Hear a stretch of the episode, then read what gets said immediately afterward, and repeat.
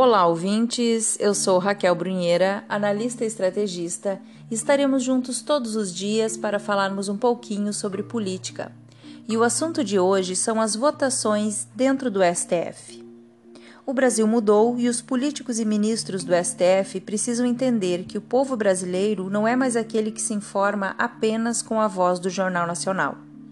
Hoje as pessoas ligam a TV para assistir o julgamento do habeas corpus do fulano, ou o julgamento chato e demorado da prisão em segunda instância. Esses ministros sabem que estão sendo televisionados, por isso poderiam muito bem adequar a fala ao novo público. Principalmente aqueles que não querem correr o risco de serem mal interpretados, como é o caso de Augusto Aras, da PGR, por exemplo.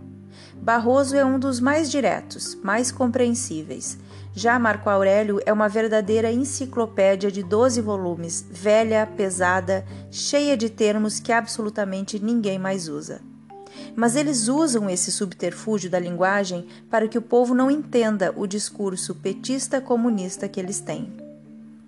Ao meu ver, o uso desses termos complicados só confunde quem escuta e prejudica quem fala. Por exemplo, Augusto Aras, da PGR, está sendo acusado de defender o descarceramento em massa, depois do último discurso que fez no STF. Mas ele já havia manifestado preocupação com o sistema carcerário há muito tempo, ainda no discurso para a PGR. Mas não é o descarceramento simplesmente que ele propõe.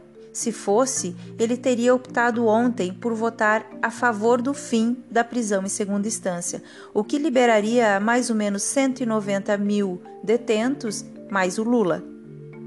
O que Augusto Aras propõe é mais agilidade nos julgamentos de milhares de presos que já cumpriram suas penas, mas o judiciário os esqueceu lá dentro. As famílias os ignoram e eles estão sem advogados. Isso é gravíssimo.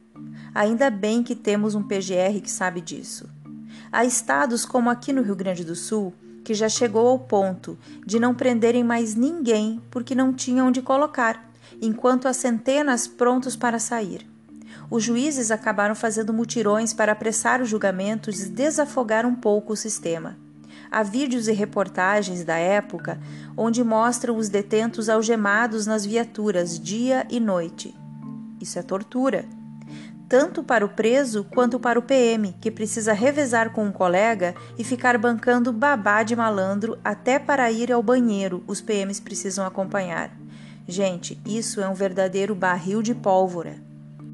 O que Augusto Aras quer chamar a atenção é que a justiça gasta horas, dias, julgando habeas corpus de gente rica e ignora as petições de solturas dos pobres que já cumpriram anos de cadeia ele fala que é correto termos ampla defesa, mas não uma eterna defesa. Que um dia é preciso parar de colocar na justiça seus recursos, senão só quem irá preso é o pobre que não tem dinheiro para pagar um bom advogado e conseguir mais recursos na justiça.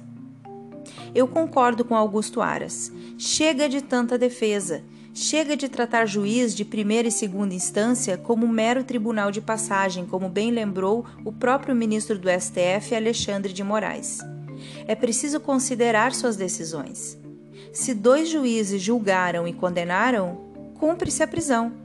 Se aguardar todos os recursos ao STF, quando terão tempo de julgar os recursos mais justos? Quem soltará os presos que já cumpriram penas e estão esquecidos no achados e perdidos das grandes prisões? Nem eles lembram mais que dia é.